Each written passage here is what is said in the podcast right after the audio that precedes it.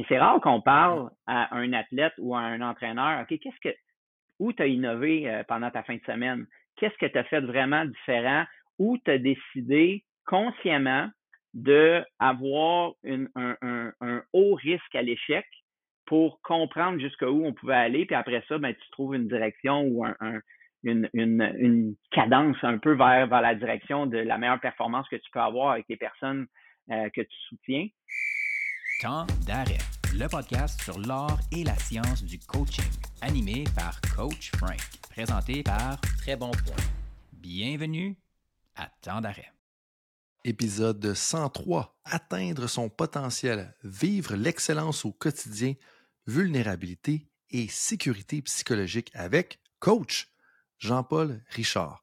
Bonjour tout le monde, c'est Coach Frank qui est avec vous. Mon intention avec Temps d'arrêt, eh bien, c'est de déconstruire tout ce qui touche de près ou de loin à l'art et la science du coaching. Parce que ma mission personnelle, eh bien, c'est de contribuer à la performance et au bien-être de tous les entraîneurs et entraîneurs francophones à travers le monde. Je pense que j'accomplis ça d'un côté à travers le podcast, mais aussi au quotidien à travers mon travail de conseiller aux entraîneurs pour plusieurs coachs et organisations sportives, mon poste de professeur à temps partiel à l'Université d'Ottawa au Canada et à ma contribution à des études dans le domaine du développement des entraîneurs. Si tu es un nouvel auditeur de temps d'arrêt, eh bien, je t'invite à t'abonner, évaluer et commenter le podcast sur ta plateforme préférée. Pour les auditeurs et auditrices loyaux de temps d'arrêt, eh bien, je vous dis un gros merci et je vous invite à être un ami en partageant à un ami. Be a friend, tell a friend. Ça prend cinq secondes. Ça va contribuer au développement positif de tout le monde. Pour l'épisode 103, l'épisode d'aujourd'hui, si tu es un entraîneur ou une entraîneur de haut niveau, si tu es un ou une entrepreneur, ça va te parler parce qu'on parle de trois points importants pour atteindre son plein potentiel. D'abord, on parle de la sécurité psychologique dans un contexte de performance, autant en entrepreneuriat que du côté sportif. Ensuite, on revisite un peu l'expérience d'entraîneur en Suède euh, de Jean-Paul et du mot logum. Je vous laisse découvrir qu'est-ce que ça veut dire. Et vers la fin, on touche un peu au futur du sport et l'importance du leadership intégré. Puis un des moments forts pour moi durant cette conversation-là, c'est vraiment l'histoire de JP et sa réalisation de l'importance d'accepter les erreurs au niveau de ses athlètes et comment est-ce que ça a été un élément déclencheur dans des succès dans les plus grandes compétitions au monde. En fait, pourquoi on est capable de parler de ça aujourd'hui? Eh c'est parce que Jean-Paul Richard, c'est un ex-entraîneur de ski acrobatique qui a évolué dans les plus hautes sphères du sport d'élite avant de se concentrer au, de se consacrer au coaching de gestion.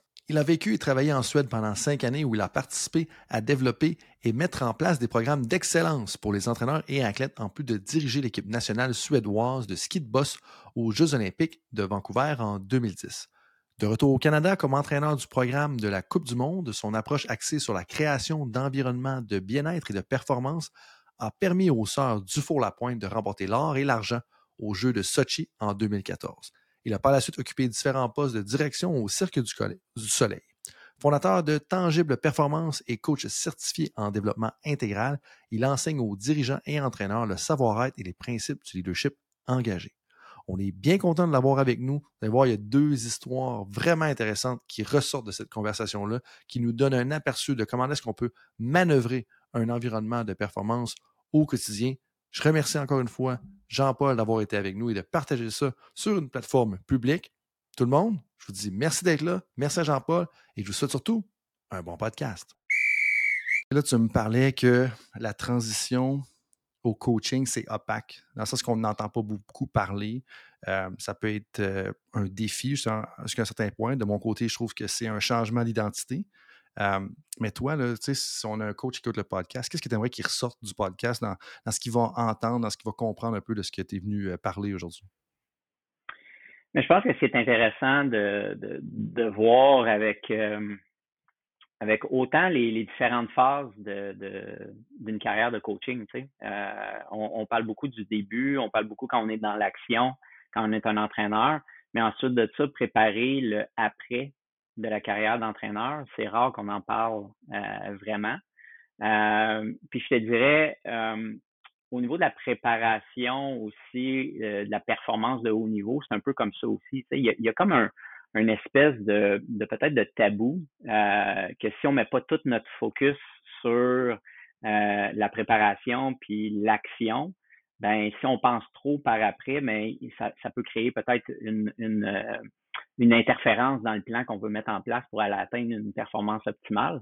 Euh, ben en même temps, je pense que c'est très sain aussi de penser à peut-être c'est quoi les avenues euh, si on met un terme à notre carrière de coaching sportif, euh, puis qu'est-ce qu'on peut faire d'autre, puis quelle autre compétence qu'on peut utiliser, puis transférer dans d'autres domaines qui, qui va être vraiment en lien avec nos aspirations puis, puis nos valeurs. Donc, je pense que c'est ça que les entraîneurs peuvent découvrir. Tu sais, les entraîneurs sont très bons à faire des périodisations puis à, faire des, euh, des YTP, là, fait que vraiment une planification annuelle. Euh, mais cette planification annuelle-là peut être adaptée sur pratiquement une, une vie. Euh, puis je pense que c'est super intéressant d'amener les entraîneurs à réfléchir un petit peu plus loin. puis ça, ben, quand tu penses à ce qui va se passer par après ou tu te projettes dans l'avenir, ben automatiquement, ça va avoir une influence sur ce que tu fais euh, maintenant, puis sur tes comportements maintenant aussi. Donc, euh, puis quand on, quand on fait les, les meilleurs comportements qu'on peut faire dans le moment présent, ben, tu le sais comme moi que euh, c'est comme ça qu'on peut atteindre son plein potentiel. Donc, c'est ça que je trouve intéressant avec, avec cette, cette, ce sujet-là. Oui, ouais, puis tu amènes, je trouve, deux points vraiment intéressants. Le premier, c'est je pense qu'on gagnerait à appliquer un peu des principes de périodisation à notre propre vie. Tu sais, en, pré-entrevue, pré-podcast, tu me parlais qu'on profite de l'été sans rentrer dans les détails. Mais tu sais, je pense que c'est important de mettre sa propre période de transition comme coach, tu sais, puis dire, OK, je vais prendre les principes de périodisation, je vais les appliquer à ma vie. Mais l'autre point super important que tu amènes, c'est un de, mes collègues à l'époque où est-ce que je coachais, on remonte déjà comme il y a sept ans, il disait, Hey, j'ai plus une job à cette heure, j'ai une carrière. Puis quand tu parles de productivité ou de périodisation à long terme, excuse, ben pour moi, c'est ça. C'est est-ce que tu vois ta job comme une job ou tu vois vraiment ça comme une carrière? Parce que de bien périodiser sa vie de coach, ça va t'aider à être plus à être plus durable en tant que coach. C'est un peu ça que tu veux dire? Ben, c'est exactement ça. Puis c'est aussi d'utiliser les forces qu'on développe à travers le, sport. Tu sais, on, on, a, on est très bon à voir comment on peut développer tous les aspects de la performance, toutes les filières énergétiques, tout. On est très, très, très euh, connaissant de ce côté-là. Euh, puis les autres domaines, comme le domaine du travail, ben, ils, peuvent gagner aussi à découvrir ça. Donc, un entraîneur qui prépare sa carrière, sa transition, puis que peut-être un jour, il s'en va travailler dans le milieu euh, de l'entreprise, puis le milieu organisationnel. Euh, ben, il peut apporter tout ce bagage-là et faire découvrir cette façon-là de planifier puis de, d'organiser le travail. Donc, euh, euh, le monde du travail, j'ai la chance de travailler aussi avec, avec ce, ce domaine-là.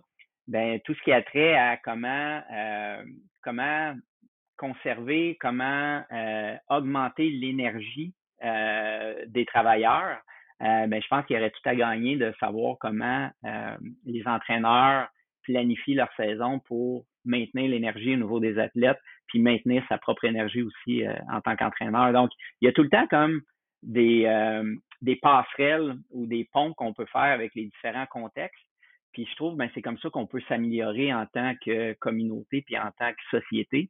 et, et, et, ça, je trouve que c'est super intéressant. Puis moi, c'est ce que j'essaie de faire, c'est de, de, transmettre toute la chance, euh, puis les la chance que j'ai eue de, de faire ces découvertes-là au niveau du sport, euh, puis ensuite de ça, ben, le transférer dans, dans les organisations, puis pour les travailleurs de différents contextes, différents milieux, donc euh, autant des, des, des PME, euh, des startups, ou ça peut être dans le milieu de la santé. Euh, puis je pense que ben, tout le monde a, gagné à ça. Mais, ben, vraiment, tu sais. Puis je pense que tu as découvert plein des choses par expérience. Si je me fie au chapitre de livre que j'ai lu, tu sais, oui, il y a les formations formelles et tout ça. Mais euh, justement, en préparation, j'ai lu ça, un chapitre qui était écrit en 2016 avec Pierre Trudel et Diane Culver, qu'on salue d'ailleurs. Mais clairement, qu'on découvre des, choses en cours de parcours, justement, qu'on amène avec nous dans tous nos différents emplois. Puis je trouve que ça fait deux liens intéressants, ce que, tu mentionnes, où est-ce que d'un côté, on avait Fabien Abejan, je pense, épisode 78, qui parlait de transversalité, de dire comment est-ce qu'on peut aller trouver des choses à gauche et à droite dans différents domaines. Puis aussi avec Véronique Richard qui mentionnait tu sais, les espaces ouverts. Puis des fois, on pense aux athlètes, puis c'est ironique, j'en parlais ce matin avec un collègue, on, parlait des joueurs de hockey professionnels. Mais tiens, tu dis, pour moi, ça, c'est un espace ouvert pour les entraîneurs. Ou est-ce qu'il ne faut pas se limiter juste à notre sport parce que tu vas aller faire des choses ailleurs, à gauche et à droite, puis ça va te ramener quelque chose, peut-être juste de l'énergie, si c'est juste ça, c'est déjà quand même quelque chose de bon, mais peut-être des habiletés, des connaissances. Mais justement, euh, un, de mes informateurs en préparation, j'aime tout le temps ça, parler à des gens, dirait Qu'est-ce que je pourrais demander à JP Il me disait euh, ben, Cette personne-là est au courant que tu travailles quand même dans le milieu de l'entrepreneuriat, puis tu coaching plus de professionnels, si on veut, même si les coachs, c'est très bien, sont des professionnels. Mais la, question que cette personne-là avait, c'était Quelles sont les plus grandes similitudes et les grandes différences que tu vois entre le milieu de l'entrepreneuriat et le sport de haut niveau? Mais c'est super intéressant. Euh, euh, je te dirais qu'il y a beaucoup plus de similitudes que de différences. Euh, puis ce qui est super intéressant, c'est quand, quand on travaille avec les, les, entrepreneurs, c'est qu'ils sont, sont très dans la, la découverte puis l'innovation constante. Puis ils sont constamment aussi en train de s'adapter puis en train de, voir les, différentes opportunités. Euh, puis pour moi, mais c'est vraiment le monde de l'entrepreneuriat, c'est vraiment un sport de haut niveau. Euh, tu, sais, sais jamais vraiment ce qui va se passer dans les prochains jours, dans les prochaines semaines ou dans les prochains mois, exactement comme un athlète de haut niveau. En même temps, il faut tout le temps que tu sois conscient, puis présent, puis donner tout le temps le meilleur de toi-même euh, à chaque jour. Euh, puis de travailler aussi en collaboration avec les différentes personnes autour de toi. Euh, parce qu'en entrepreneuriat, euh, c'est un sport d'équipe. Puis souvent, peut-être qu'on se sent seul, mais en même temps, mais c'est un sport d'équipe. Puis quand tu, découvres tout un réseau qui, qui, est autour de toi, puis comment tu peux connecter avec ce réseau-là, ben c'est là où est-ce que il y, y, a, beaucoup plus de soutien qui apparaît, il y a beaucoup plus d'énergie, il y a beaucoup plus de, de, de, ressources qui vont apparaître aussi. Euh, c'est beaucoup de cette façon-là que je travaille avec les entrepreneurs. Puis je fais le parallèle aussi avec, avec le sport parce que euh, eux, ils aiment ça quand je fais le parallèle avec le sport parce que c'est tellement comme concret.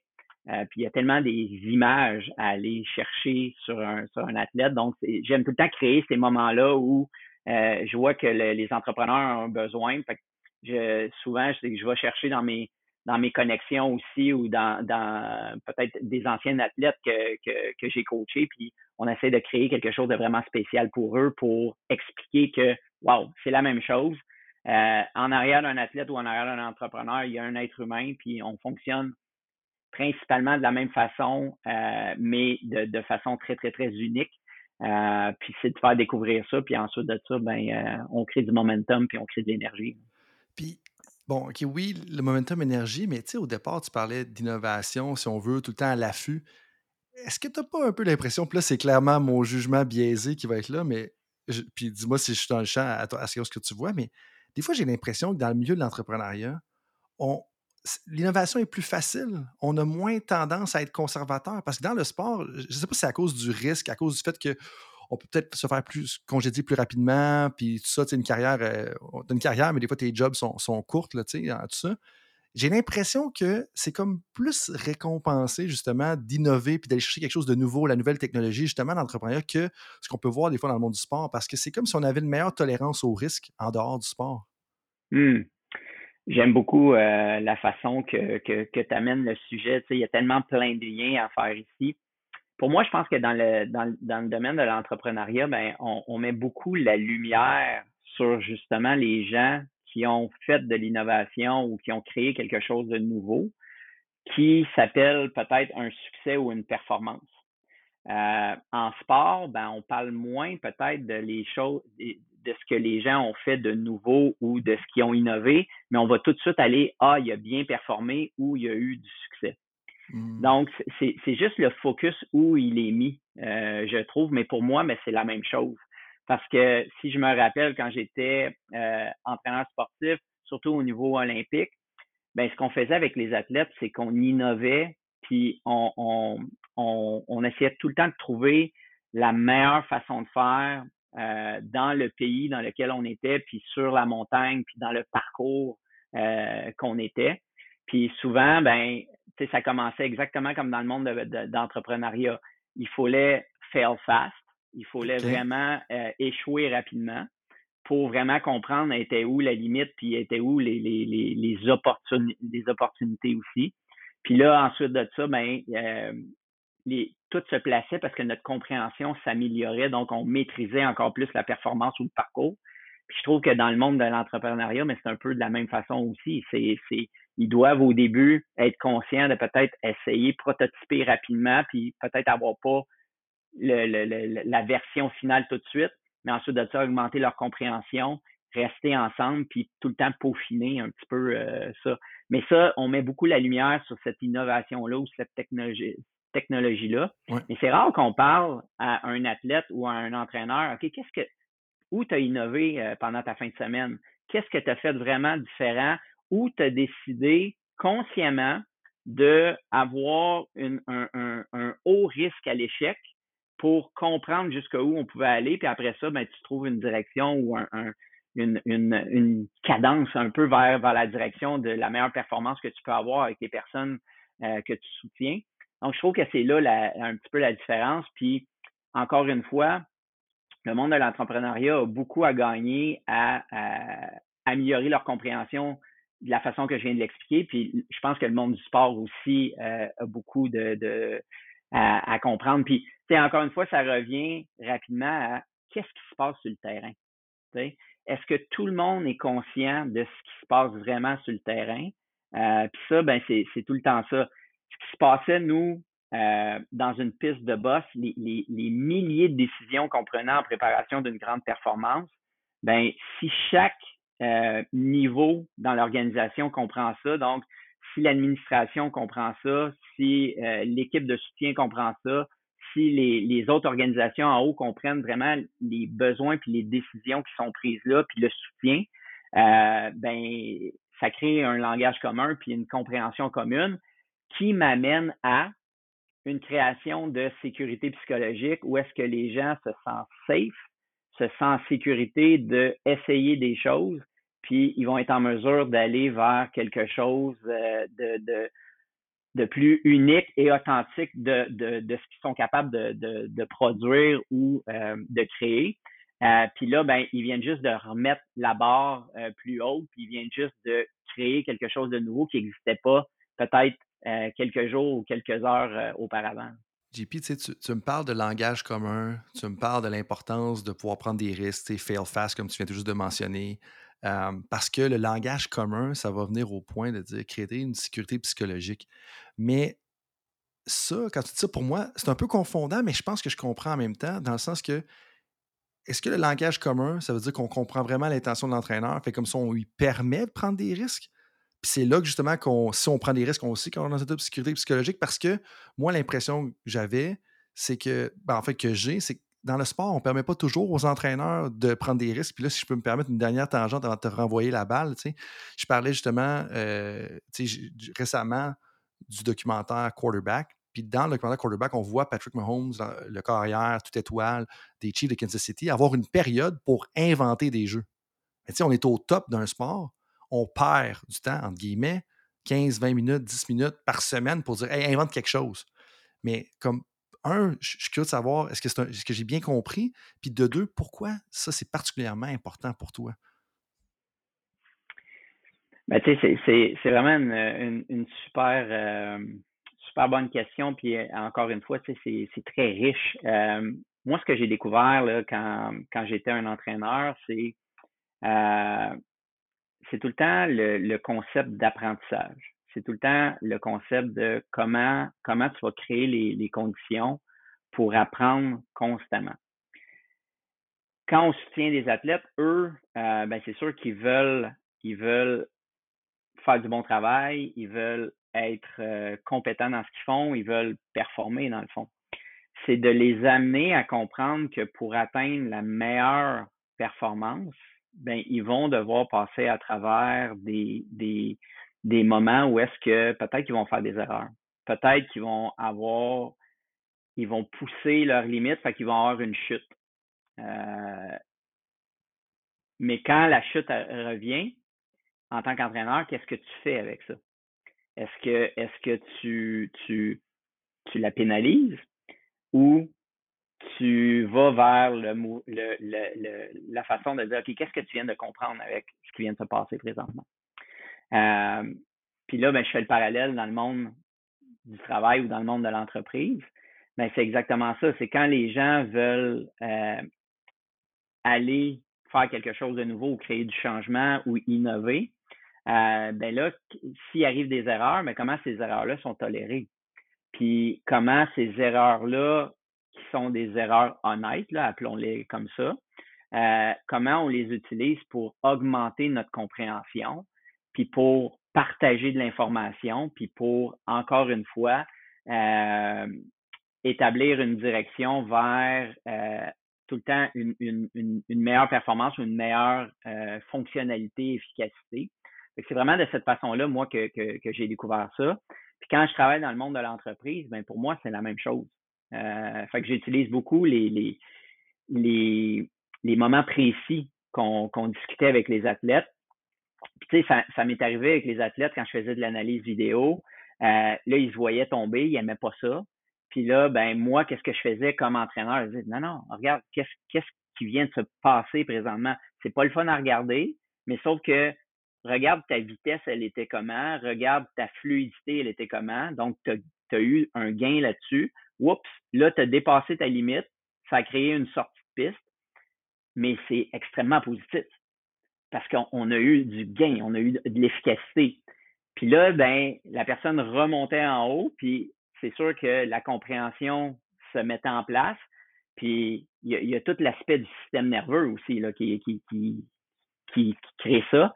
Puis là, oups, il était capable d'augmenter sa, vitesse, il était capable d'augmenter son efficacité. Et je crois que c'est exactement la même chose aussi au milieu du travail. Euh, donc, quand on laisse les gens dans un espace où est-ce qu'ils peuvent aller tester sont où les limites, puis peut-être au risque de faire des erreurs honnêtes, mais ensuite de ça, d'augmenter leur compréhension qui fait qu'ils élargissent leur compréhension, puis euh, il y a beaucoup d'apprentissage et ils créent de l'innovation à l'intérieur des, euh, des, organisations.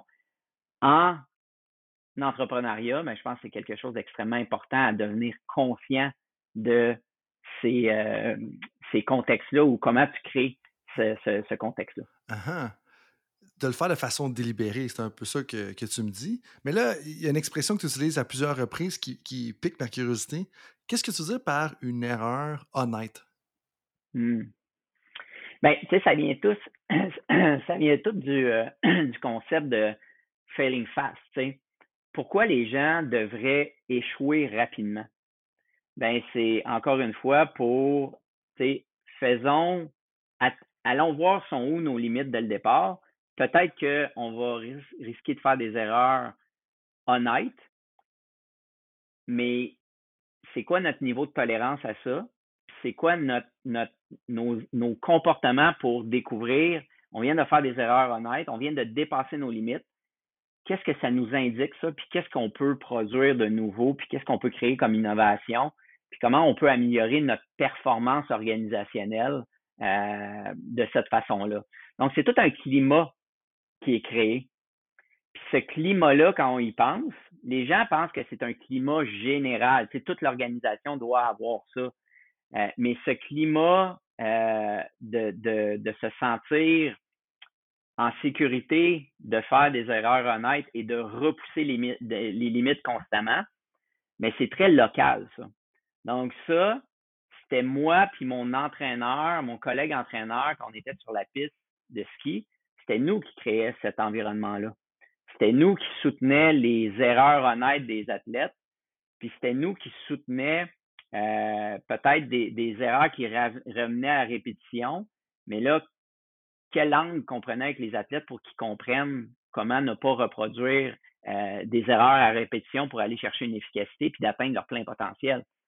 Mais quand on est capable de recréer cette, sécurité psychologique-là ou cet environnement safe pour aller au bout euh, de notre potentiel, euh, autant sur le terrain qu'au milieu puis en haut de l'organisation. Mais c'est là que le langage commun que je te parlais tantôt est mm-hmm. créé. C'est là qu'il y a de la synergie, des connexions, puis tout le monde s'en va dans le même sens. Puis tout le monde, peu importe où il va aller dans l'organisation, ben, va se sentir à l'aise de, de, de parler puis de vraiment dire ce qu'ils pensent parce que c'est accueilli comme ça. Euh, de, de, de, partager peut-être euh, des, des, talents que d'autres personnes n'ont pas sur l'équipe. Donc, ça, ça fait qu'il est un peu euh, différent, mais ça apporte beaucoup. Donc, quand tout le monde apporte leur différence, ben, ça crée encore plus de diversité puis d'innovation. Euh, ça, c'est tout ce qui se passe sur le terrain en sport. Mais on n'en parle pas souvent de cette mm-hmm. façon-là mm-hmm. de développer la performance ce qui est beaucoup plus valorisé, je pense, euh, en, entreprise. Puis de là, encore une fois, de créer des ponts et des passerelles pour apprendre mutuellement, puis faire grandir euh, les différentes organisations la communauté puis la société en général. Donc, c'est, là que je trouve ça fascinant. Ben, vraiment, puis je pense que quand tu me parlais que toi, puis l'entraîneur adjoint, puis vos athlètes, vous créez un climat justement très local, où est-ce que, OK, c'est correct que tu te plantes puis que tu essaies d'aller plus loin sur tes skis. Puis là, j'ai zéro compétence en ski, mais de plus utiliser tes edges pour X affaires que je comprends pas. Mais si tu es capable de faire ça localement, ben, quand les gens comprennent dans toute l'organisation que tu essaies de faire ça, ils ont aussi peut-être plus de tolérance au fait que tu essaies. Puis quand tu me parlais d'erreur honnête, là, en, t'écoutant parler, moi, j'étais comme, OK, en fond, ce que tu veux dire, c'est de faire des risques calculés. C'est pas juste, je fais une erreur parce que je m'en vais à 55 km/h, puis après ça, je saute à gauche, puis finalement, ça n'a pas aucun sens, la, tentative que j'ai faite. C'est-à-dire, OK, je prends un risque calculé. Le monde savent dans toute l'organisation qu'on essaie de prendre des risques calculés pour être capable de s'améliorer. Puis là, après ça, c'est là qu'on est dans un bon climat puis qu'on va créer une synergie puis de l'innovation. Exactement. Ah. C'est exactement ça.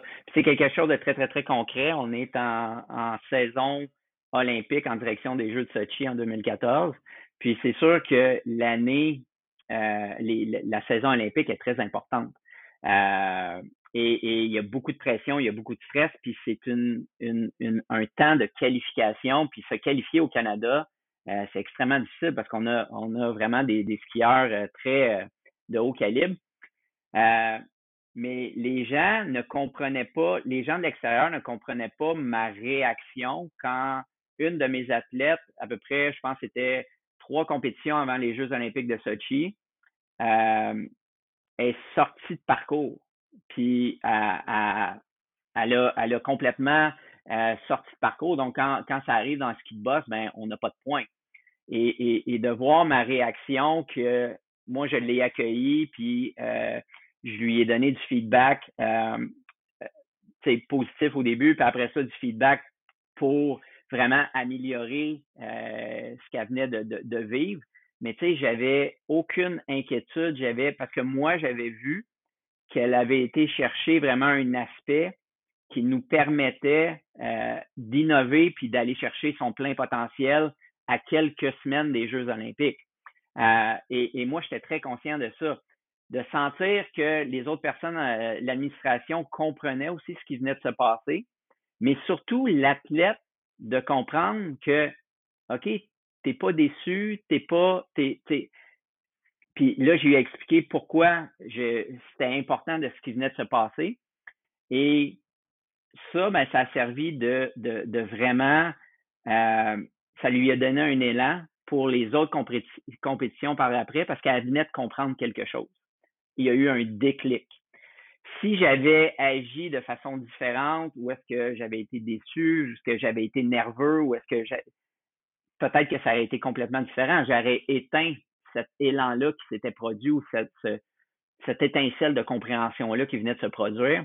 Donc, c'est ça ce que c'est ce que j'appelle la, la, sécurité psychologique, qu'on entend de plus en plus parler euh, maintenant.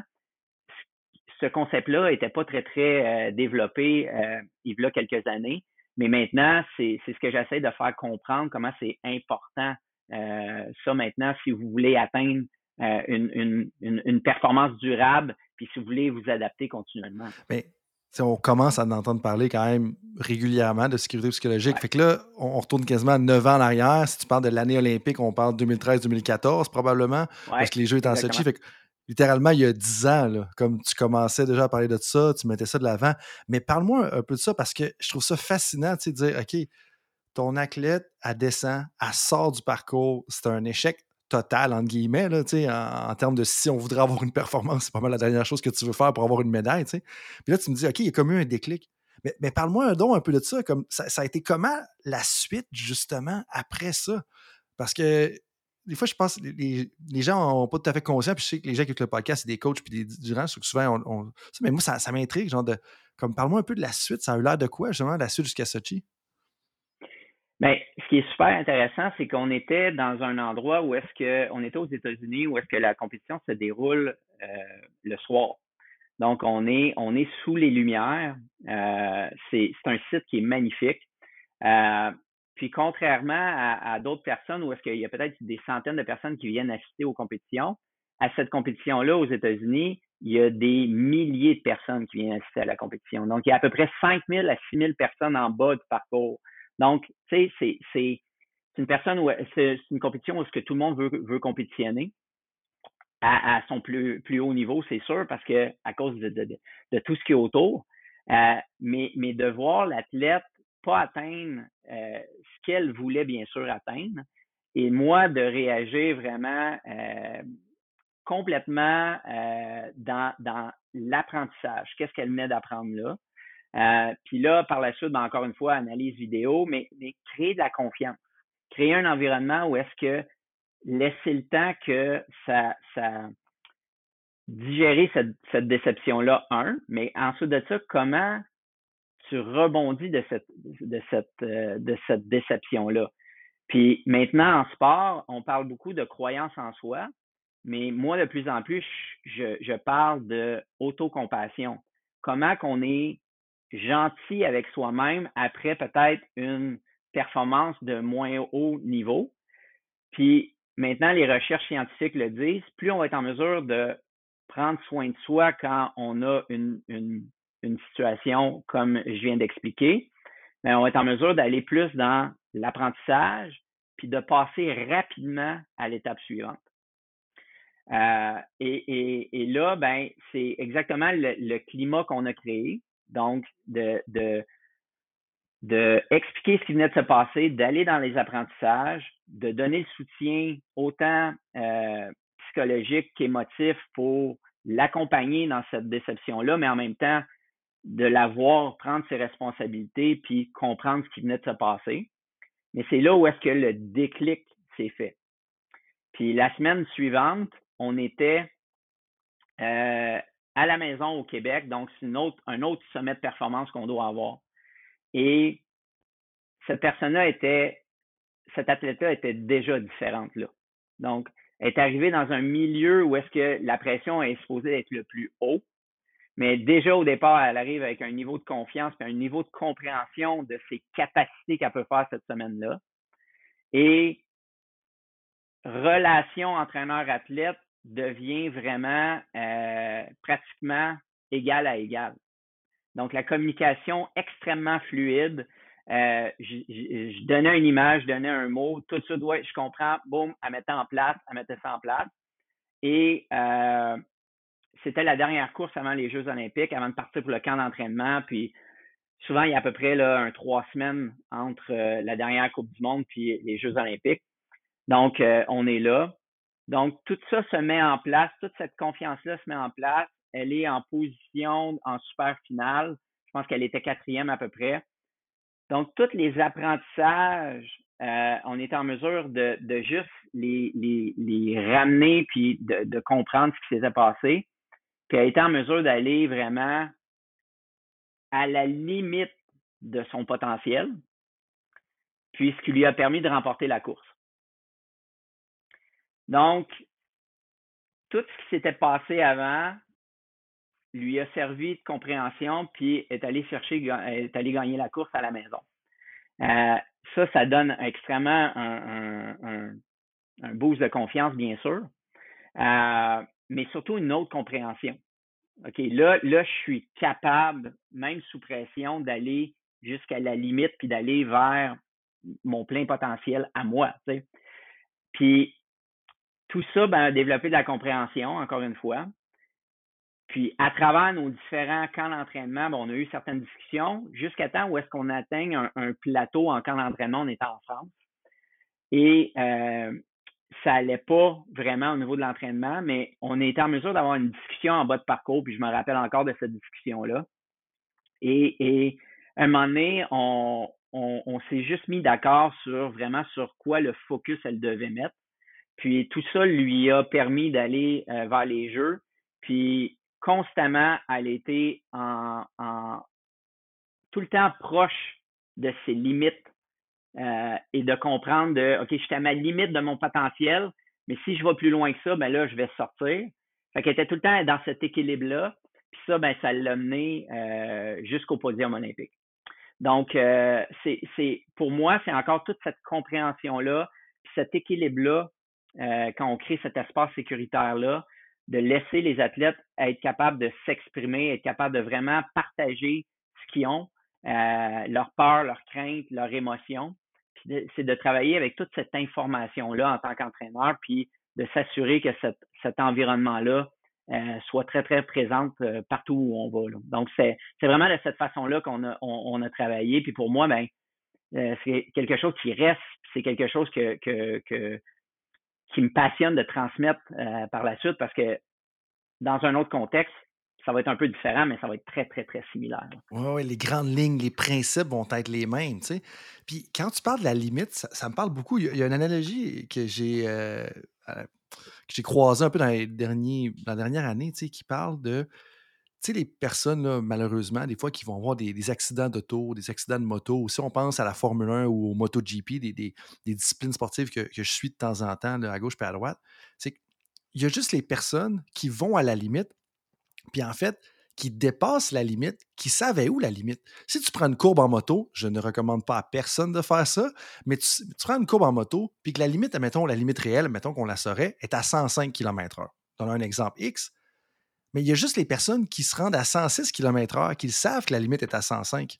C'est la même affaire que quand tu vas descendre en cyclisme dans une corde, on a vu ça dans le Tour de France, il y a des athlètes qui se mettent en position aérodynamique, qui vont chercher des 101, 105 km/h mais il y a juste les personnes qui s'en vont à la limite qui vont savoir elle est où la limite. Puis dans ces sports-là, c'est récompensé. Même chose un peu dans ton sport. Il faut que tu ailles le plus vite possible, mais que tu fasses des acrobaties en le faisant.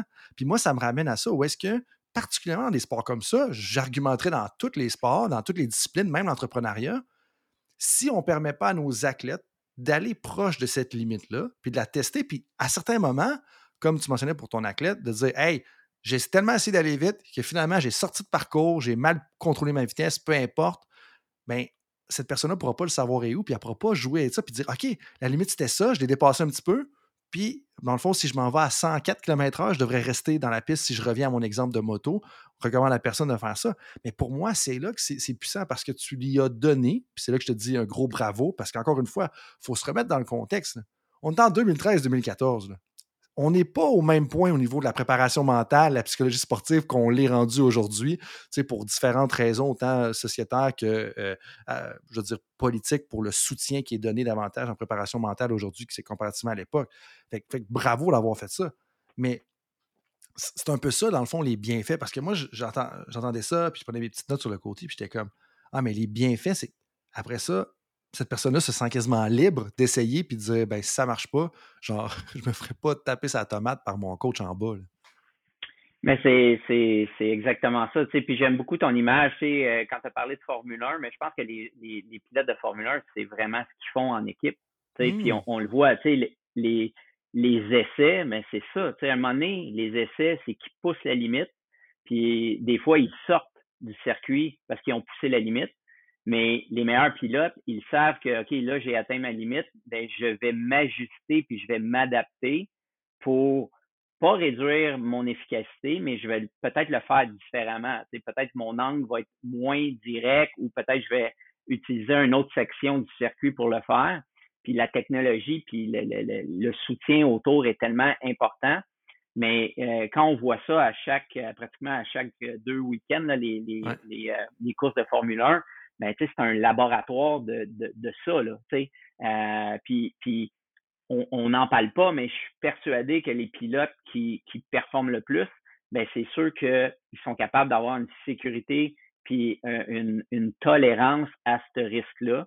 Euh, puis des fois, euh, ben, la, la, la, la tolérance, on, on, on, doit être capable aussi de mettre les limites et de mettre les, les, la structure pour dire, OK, non, là, tu vas dépasser.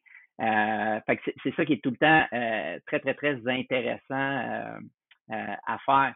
Puis c'est vraiment un concept extrêmement riche puis qui, qui, qui, gagne à être connu de plus en plus.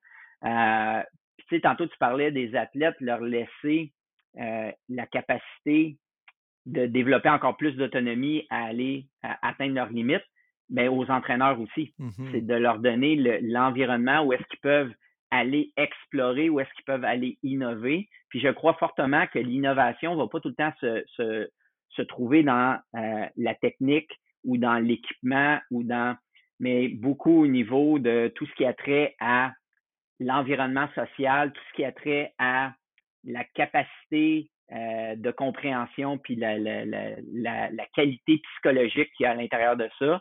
Euh, et, et, ça, il y a énormément de place à l'innovation. Il y a énormément de place à voir les entraîneurs pousser les limites de ce côté-là. Euh, en même temps, ben, ils doivent être supportés par leur organisation pour prendre ces directions-là.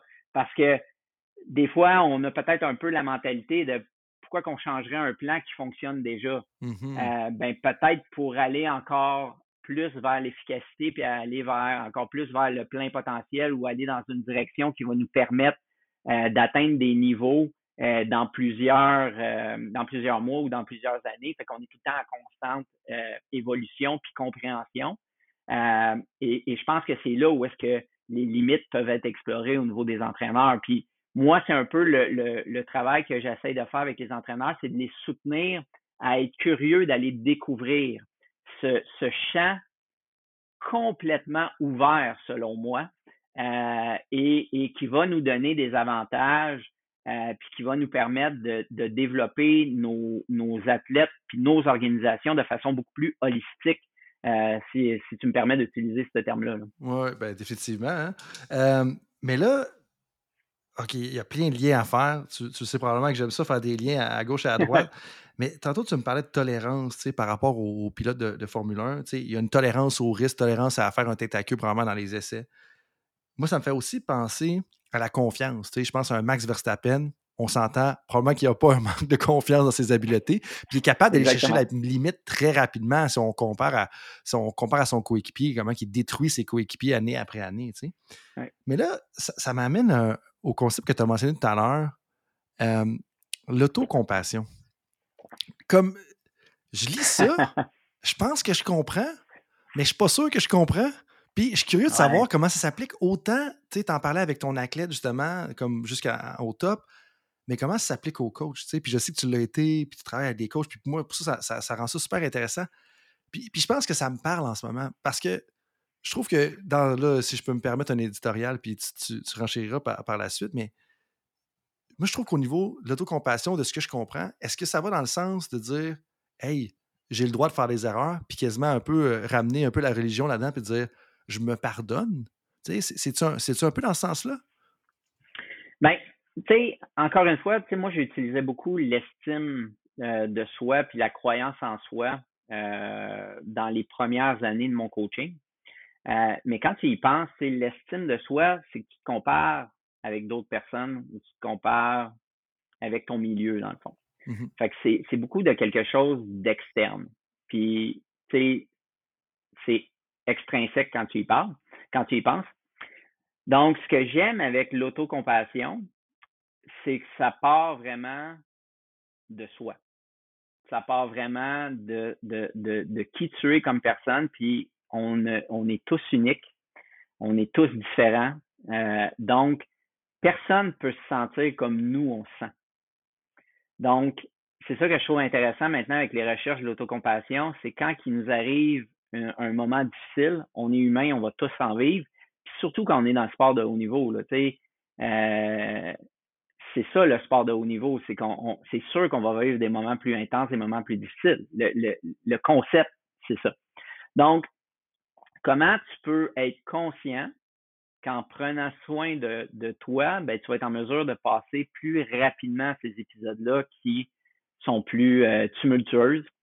Euh, comment qu'en prenant soin de ton énergie, en prenant soin de, de, de, ton, euh, ton état psychologique, ben, tu vas être en mesure de développer de la résilience, puis de développer une façon de t'adapter beaucoup plus rapidement.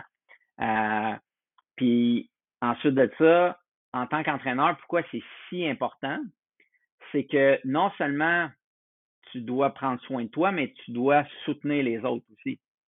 Donc, l'autocompassion puis les recherches qui sont faites au niveau de l'autocompassion le disent très bien, c'est que plus tu es en mesure de prendre soin de toi, ben plus par la suite, tu vas être en mesure de prendre soin des autres aussi. Puis tu sais, l'image très facile qu'on connaît tous, parce que probablement euh, plusieurs personnes qui vont écouter le podcast, ben, vont avoir pris l'avion, mais à toutes les fois qu'on prend l'avion, ils nous disent tout le temps de mettre le masque à oxygène avant à nous pour ensuite de ça être en mesure d'aider les autres s'il arrive une situation urgence dans l'avion.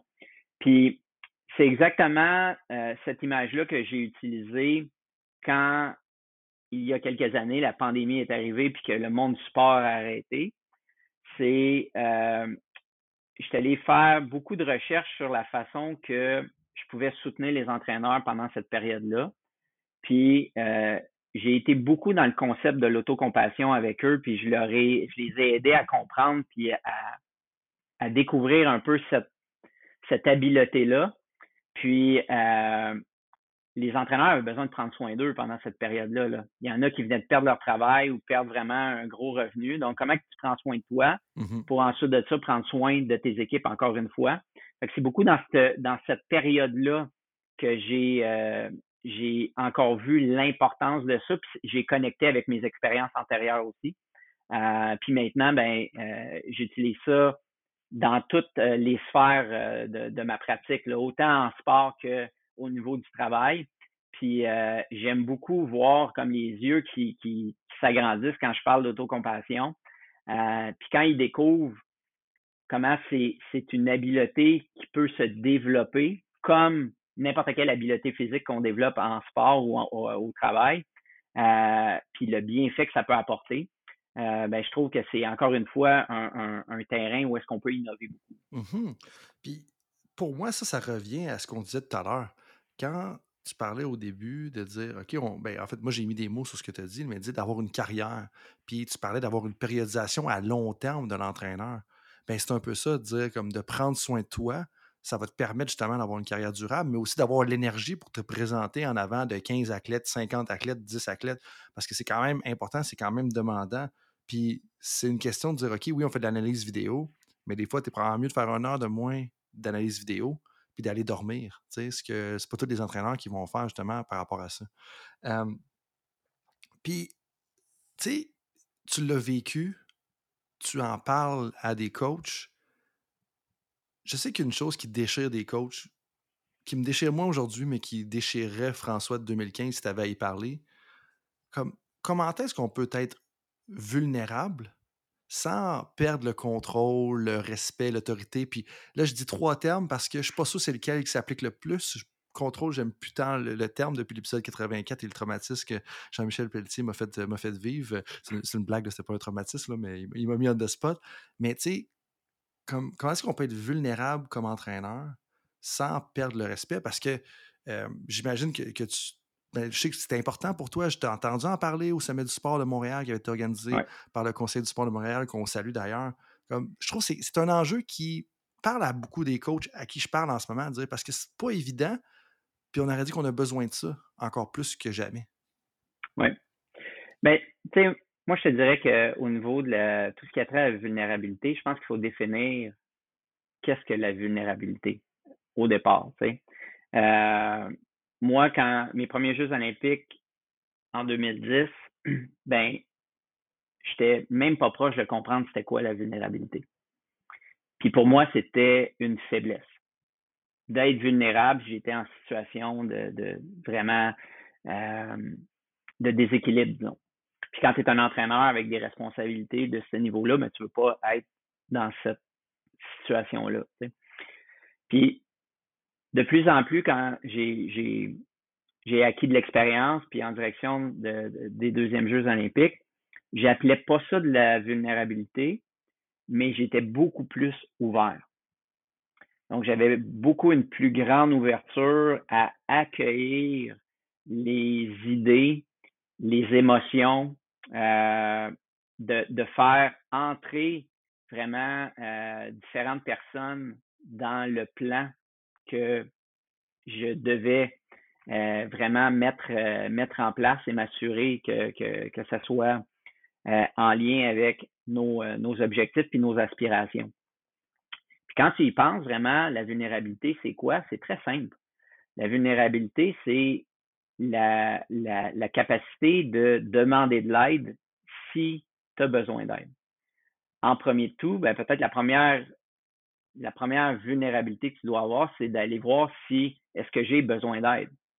Puis est-ce que je me protège peut-être un peu trop ou est-ce que mon ego est trop présent présentement? OK? Fait ça, c'est la première couche de vulnérabilité que tu peux aller explorer. Puis ensuite de ça, ben, une fois que tu es allé voir à l'intérieur si tu as besoin d'aide, mais ensuite de ça, c'est de te retourner puis de lever la main en tant qu'entraîneur puis de dire Regarde, j'ai besoin d'aide, est-ce que tu peux m'aider? Puis une chose qui est très, très, très drôle, c'est que cette aide-là peut venir de partout. Euh, parce qu'habituellement, quand on demande de l'aide, quand on prend cette vulnérabilité-là, puis on, prend ce courage-là à demander de l'aide, mais les gens vont vouloir t'aider. Puis l'aide peut venir de ton équipe rapprochée, mais peut venir aussi euh, de, de, de, tes athlètes. Puis là, les gens, les, les entraîneurs, ben voyons donc, mes athlètes ne peuvent pas m'aider. Mais les athlètes, c'est des gens extrêmement intelligents, extrêmement compétents, extrêmement euh, à l'affût. Euh, puis il y a tout un travail d'équipe qui peut s'installer là. Puis, moi, ben, c'est vraiment cette ouverture-là. Euh, puis la façon que je me suis rendu vulnérable en direction vers Sochi, c'est qu'on a envoyé un sondage à tous nos athlètes et à toute notre équipe en posant des questions très, très, très précises sur qu'est-ce qu'on faisait bien, qu'est-ce qu'on faisait moins bien, c'était quoi les distractions qu'on pouvait créer. Euh, il a fallu qu'on se rende vulnérable à juste lancer ce mm-hmm. sondage-là. Et ensuite de ça, on a fallu qu'on, il a fallu qu'on se rende vulnérable à recevoir toute cette information-là aussi. Puis, tu sais, c'est le fun là, quand, quand tu dis, hey, on fait tout ça de bon. Là, Mais là, après ça, tu regardes l'analyse qu'on avait fait. Oh my God, OK, on fait ça de moins bien. Puis ça, ça crée des distractions aussi. Fait que, tu sais, l'ego, elle vient là-dedans. Puis là, ben, comment qu'on se rend ouvert, comment on, on, on, on focus ou on met l'attention sur de faire les bonnes choses. Euh, puis là, de s'assurer que tu vas mettre en place toutes ces choses-là pour euh, vraiment euh, anticiper peut-être les distractions possibles ou, ou, de ne pas répéter les choses moins agréables, puis de créer beaucoup plus, co-créer plus de positifs. Mais tout ça, la plupart des informations, c'est les athlètes qui nous l'ont dit. Mm-hmm. Fait que, tu sais, dans le fond, quand tu y penses, en direction vers Sochi, mais c'est les athlètes qui nous ont donné beaucoup d'informations pour créer le plan olympique. Puis, c'est beaucoup notre, notre, équipe aussi de soutien intégré qui était autour qui a participé à ça aussi. Puis ensuite de ça, moi puis mon collègue entraîneur, ben, c'était de s'assurer qu'on maintient tout le temps cette direction-là, puis qu'on laisse la place aux athlètes. Mm-hmm. Puis qu'on laisse des choix, puis de l'autonomie aux athlètes aussi d'avoir euh, vraiment euh, une implication dans leur moment olympique aussi. Puis nous autres, les entraîneurs, ben, on était là pour faciliter, puis pour vraiment euh, les guider à, travers tout ça dans le moment le plus intense de leur carrière et de la nôtre aussi. Oui, probablement leur vie. Je pense que tu pourrais le mettre là. Ben à moins qu'il y ait certaines athlètes qui aient accouché après ça, là, ça te... c'est probablement le plus intense par ben, après. C'est exactement ça. Donc, c'est là, c'est là, c'est pour moi, c'est ça la vulnérabilité. Euh, puis, puis, puis quand tu découvres ça, ben là, ça devient moins gros. Tu sais. Mm-hmm. Euh, puis une chose que je trouve extrêmement intéressant, euh, c'est que souvent les gens ils disent Ouais, ben, faut, faut, faut que tu prennes le courage pour te rendre vulnérable puis te demander de l'aide. Mm-hmm. Mais le livre de Culture Code de Daniel Coyle, vraiment, qui, lui, il dit que avant, il faut créer la sécurité psychologique. Et ensuite de ça, ça va permettre aux gens de se rendre encore plus ouverts et vulnérables et de participer encore plus et non l'inverse. Euh, puis ça, je trouve que c'est super intéressant. Donc, créer l'atmosphère avant, puis ensuite de ça, les gens vont être, avoir la capacité de se rendre vulnérables puis de demander de l'aide. C'est là que la coopération puis la collaboration va euh, augmenter en qualité. Ouais, puis tu sais, ce que tu mentionnes là pour moi, c'est ça revient à quelque chose de très important. Où est-ce que il y a aucun accomplissement significatif dans l'histoire de l'humanité qui a été accompli seul. Ultimement, il y a tout le temps quelqu'un. Oui, on va glorifier les gens. Puis, j'ai un peu de misère avec cette culture-là, mais on n'embarque pas dans une tangente comme ça aujourd'hui. Mais tu sais, oui, Steve Jobs a fait des grandes choses. Puis Elon Musk, puis là, c'est probablement pas des bonnes références, mais tout ça. Mais tu sais, quand tu y penses, il y avait d'autres personnes autour qui ont créé ça. Mais si je reviens à ce que tu me parlais, tu sais, juste le questionnaire, ça a l'air quelque chose de banal. C'est pas tous les coachs qui le font. Puis après ça, c'est de ne pas le prendre d'une façon où est-ce que, comme on se fait critiquer, ou est-ce que ce que je ressens des fois à parler à différentes personnes, c'est que ça peut être très confrontant comme coach. Parce que, OK, c'est beau là, si tu envoies le questionnaire puis tu dis, OK, j'ai été sa coche, j'ai tout mon groupe sous contrôle, entre guillemets, comme j'ai toutes des 6 sur 7 à tous les endroits, 8 sur 10, 9 sur 10 à tous les endroits. Mais là, tu prends le risque d'avoir, OK, non, non, ça se peut que ça, ça soit de la M. Puis si c'est de la M, ben, de dire, c'est correct, je le sais, je suis au courant, hey, comment est-ce qu'on peut l'amener? Puis après ça, tu as amené un autre point important. Je pense que je vais mettre des mots sur ce que tu as fait ou ce que. Puis, puis, moi, comment je le vois, c'est orchestrer tout ça. Au lieu de diriger puis de dire, OK, c'est un peloton, puis là, je vais dire, OK, faites un pas à gauche, un pas à droite, tu orchestres puis, un terme que, tu utilises un peu quand on se préparait pour euh, la, conversation dans les courriels, tu parlais de créer un environnement. Orchestrer l'environnement, créer l'environnement, pour moi, c'est similaire. Ça, c'est particulièrement important parce que tu ne peux pas demander de la sécurité psychologique, tu ne peux pas demander le respect. Si tu orchestres un environnement, puis la vulnérabilité, le respect, la sécurité psychologique, ça va venir avec ça. Mais c'est exactement ça. Puis c'est ça que j'ai découvert, en direction vers Sochi, mes deuxièmes Jeux olympiques, c'est que j'étais plus un entraîneur, j'étais un facilitateur. Puis j'étais un facilitateur de précisément trois choses. Trois besoins psychologiques qui étaient faciliter l'autonomie, faciliter les choix des athlètes, puis des, personnes autour de moi, de, de mon équipe, puis moi-même aussi. Faciliter l'atteinte continuellement de nouvelles compétences ou d'améliorer leurs compétences.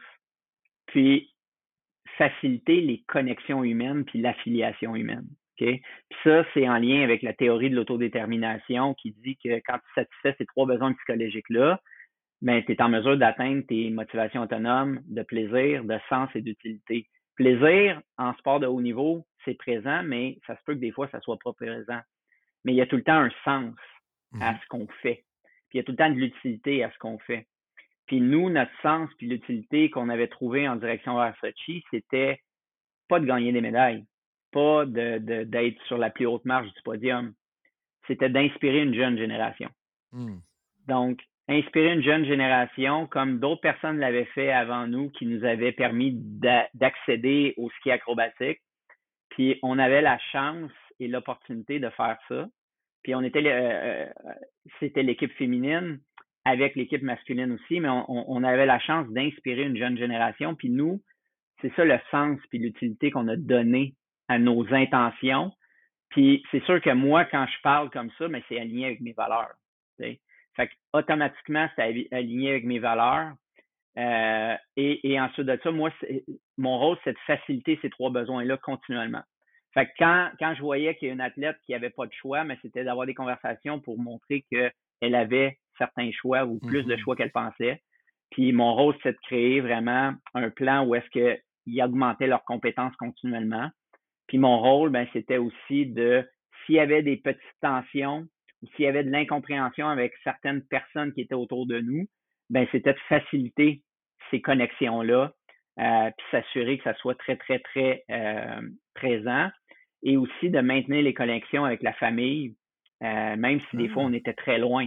Fait que, tu sais, euh, on, favorisait beaucoup ces, ces moments-là. Fait que je suis devenu comme un, facilitateur, orchestre, orchestrer tout ça, mais appuyé sur quelque chose de, de, de prouvé scientifiquement la théorie de l'autodétermination. Mm-hmm.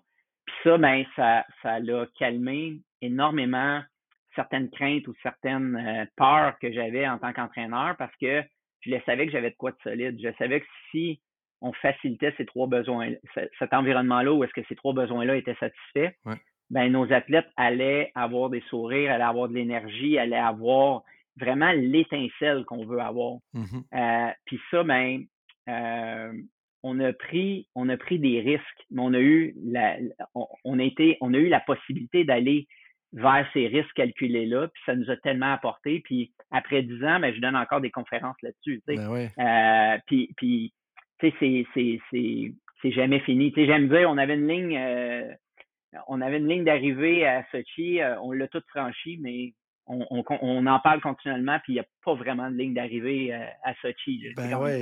ça, je, trouve ça, je, trouve ça, très intéressant. Ben vraiment, puis tu sais, quand tu dis qu'il n'y a pas de ligne d'arrivée, moi, ça renvoie un peu à ce que Simon Sinek discute dans son, un de ses derniers livres, Infinite Game, où est-ce que, oui, il y avait une finite game, donc un jeu déterminé, c'est-à-dire qu'il y avait une fin précise, donc comme les Jeux olympiques, comme une compétition, on franchit la ligne, ça finit là.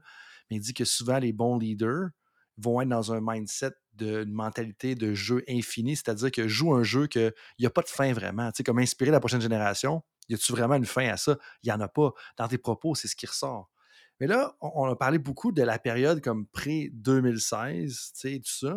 Mais en, 2016, il y a quand même eu un, événement marquant un peu dans ta carrière. Puis, tu sais, j'en parlais justement avec un de mes collègues ce matin. C'est une journée de téléphone, c'est une journée comme ça. Je n'invente pas des discussions. J'ai littéralement eu sept conversations avant qu'on enregistre aujourd'hui. Wow. Mais euh, c'est toujours tout le fun, mais c'est euh, des journées comme ça. Il y a des journées comme ça, puis ça me fait plaisir de, terminer avec ça.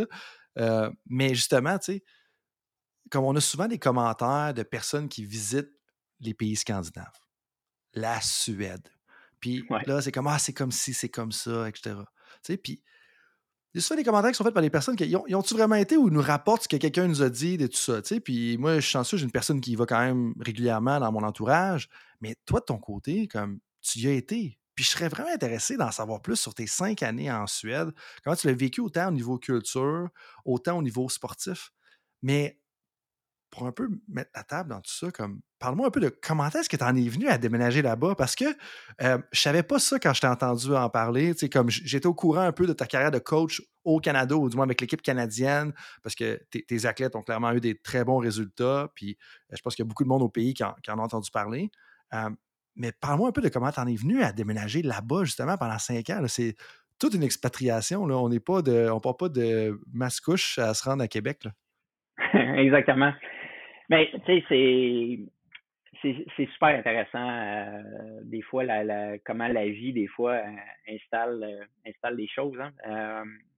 J'avais participé à, en direction de 2010, ben, il avait ouvert un poste à l'équipe nationale canadienne, puis j'avais appliqué, puis j'ai pas eu de poste. ça faisait déjà cinq ans que j'étais au niveau du programme de l'équipe du Québec.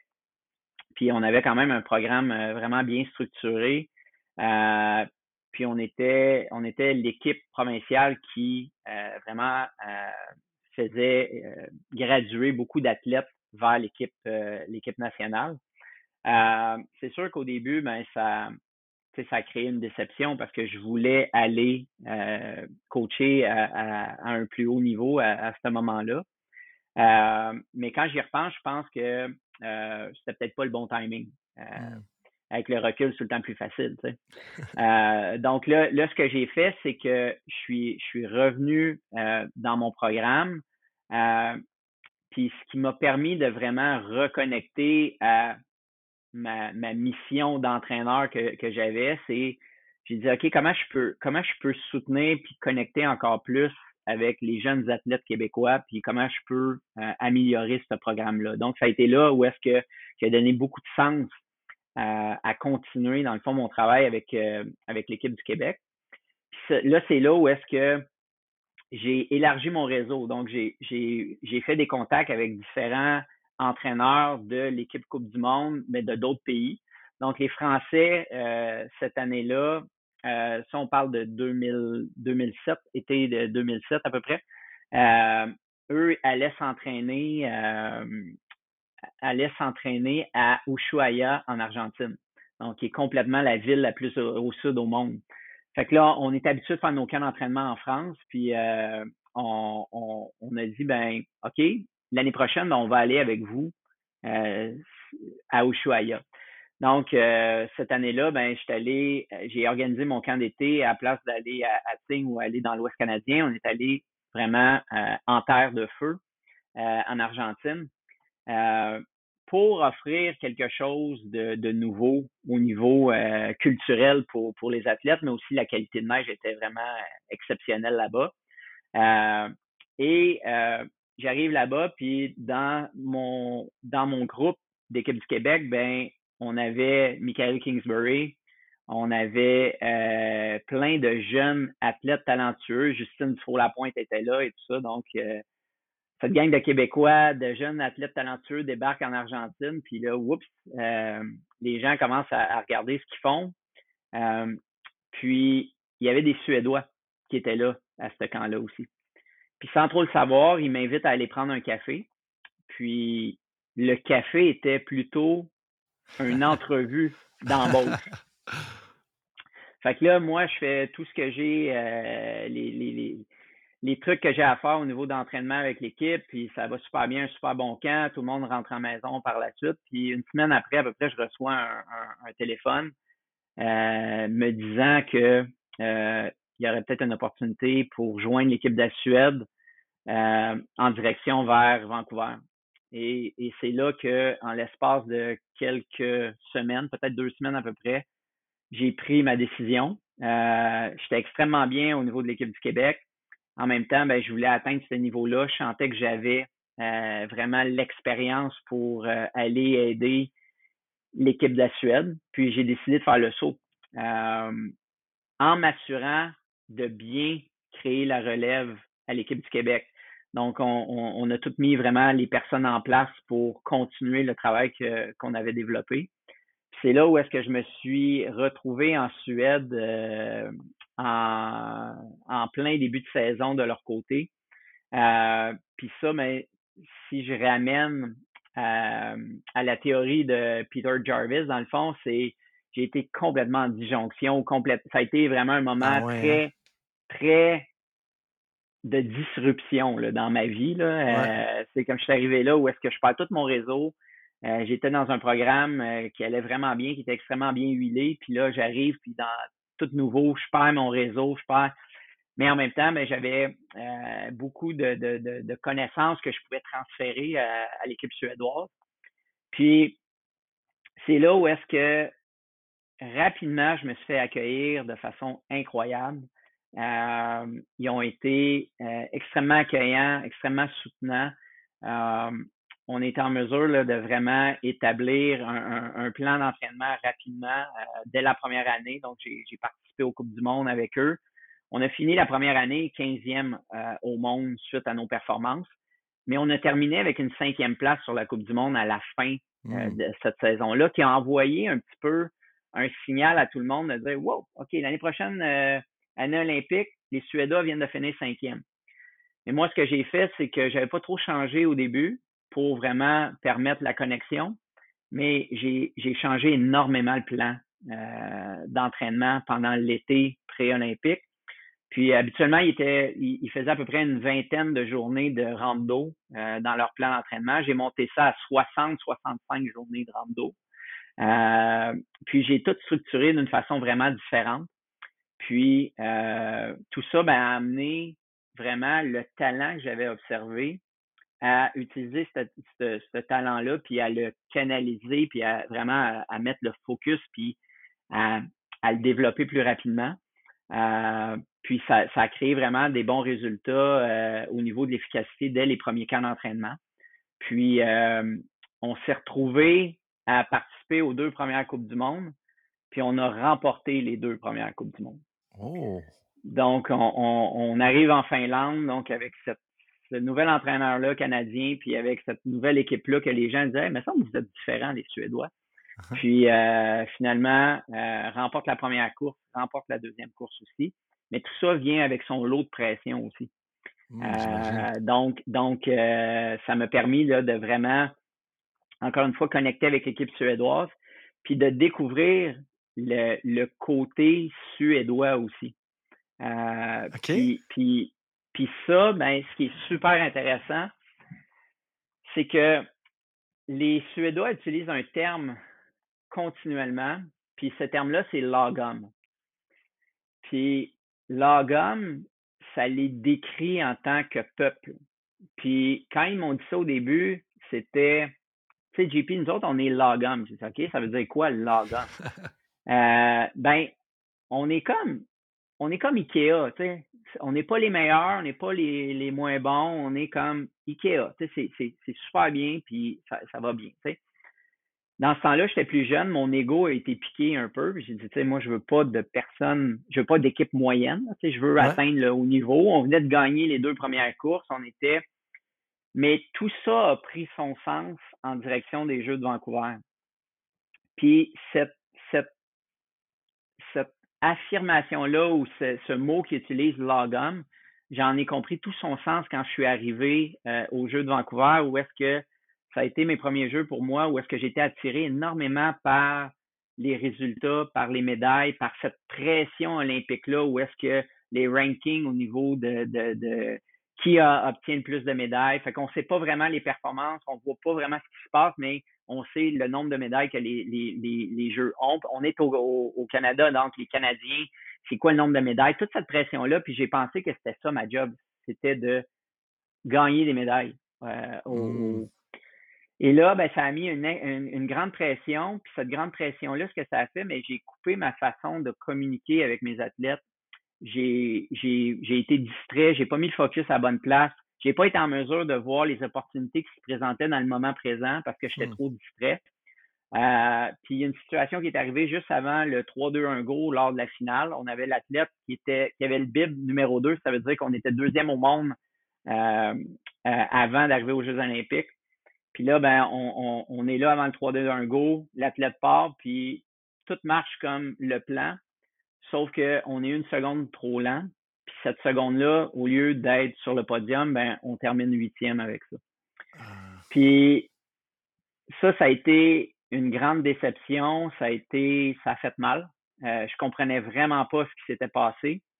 En même temps, mais ça a été le moment de ma carrière où est-ce que ça m'a permis d'aller vers ma vulnérabilité d'aller vers vraiment qui j'étais en tant qu'entraîneur, puis ce, que, ce qui était vraiment important pour moi. Puis je la raconte tout le temps là, quand je donne des conférences, mais euh, j'avais été faire de l'introspection sur les plages d'Hawaï en direction de notre prochaine Coupe du Monde au Japon. Donc, pour faire des pires endroits, Hawaï est une très, très, très bonne place. Mais tout ça m'a permis de vraiment reconnecter avec mes valeurs, puis avec ce que j'avais développé tout au long de ma carrière de coach, puis ma passion aussi. Puis j'ai été en mesure de comprendre que j'avais été distrait, puis que j'avais pas vécu ou incarné mes valeurs aux Jeux olympiques de Vancouver. J'étais beaucoup plus dans mon ego, dans la récompense de, des médailles. Puis là, de juste aller explorer ça, encore une fois, la vie euh, fait bien les choses un mois après, on est jour pour jour euh, dans la ville suédoise, euh, Aura, qui était la ville natale de mes athlètes. Dans le fond, c'est là où est-ce qu'ils venaient. Puis là, ben, c'est notre deuxième sommet de performance. Hein. Euh, et là, ben, contrairement à Vancouver, où est-ce que j'avais beaucoup parlé, où est-ce que j'avais parlé de mon plan, puis que j'avais vendu mon plan. Mais là, j'ai décidé d'aller vers une autre avenue, de dire OK, on est dans la même situation, on est cinquième encore euh, en qualification, on s'en va pour la finale. Euh, on fait quoi? Fait que j'ai juste posé une question comme ça à, mon athlète. Puis là, il a commencé à tout m'expliquer ce qu'il allait faire. Là, JP, on est exactement dans la même situation qu'aux Jeux olympiques. Cette fois-là, ce que je vais faire, je vais mettre mon attention sur mon départ de saut et il continue à expliquer le plan. Et moi, j'ai dit quatre mots dans cette conversation-là. Et, et, je venais juste de découvrir comment me rendre vulnérable, demander de l'aide à mon athlète et de donner la place et de donner la voix à mon athlète.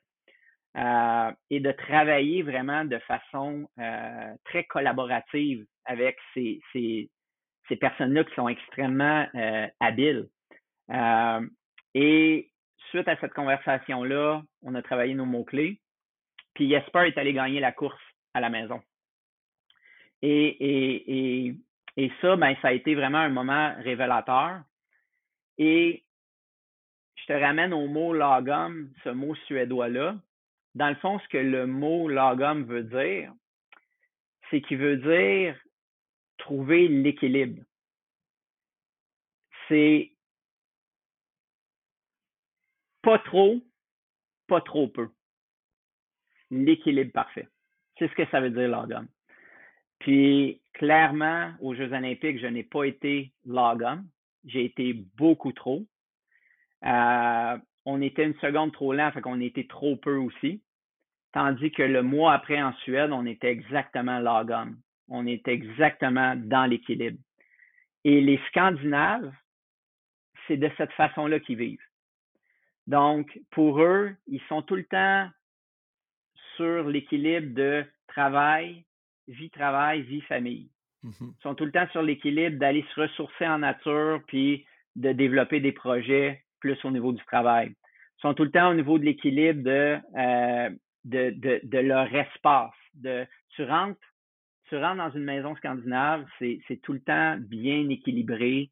C'est tout le temps, les repas qu'on mange, c'est exactement orienté vers ça.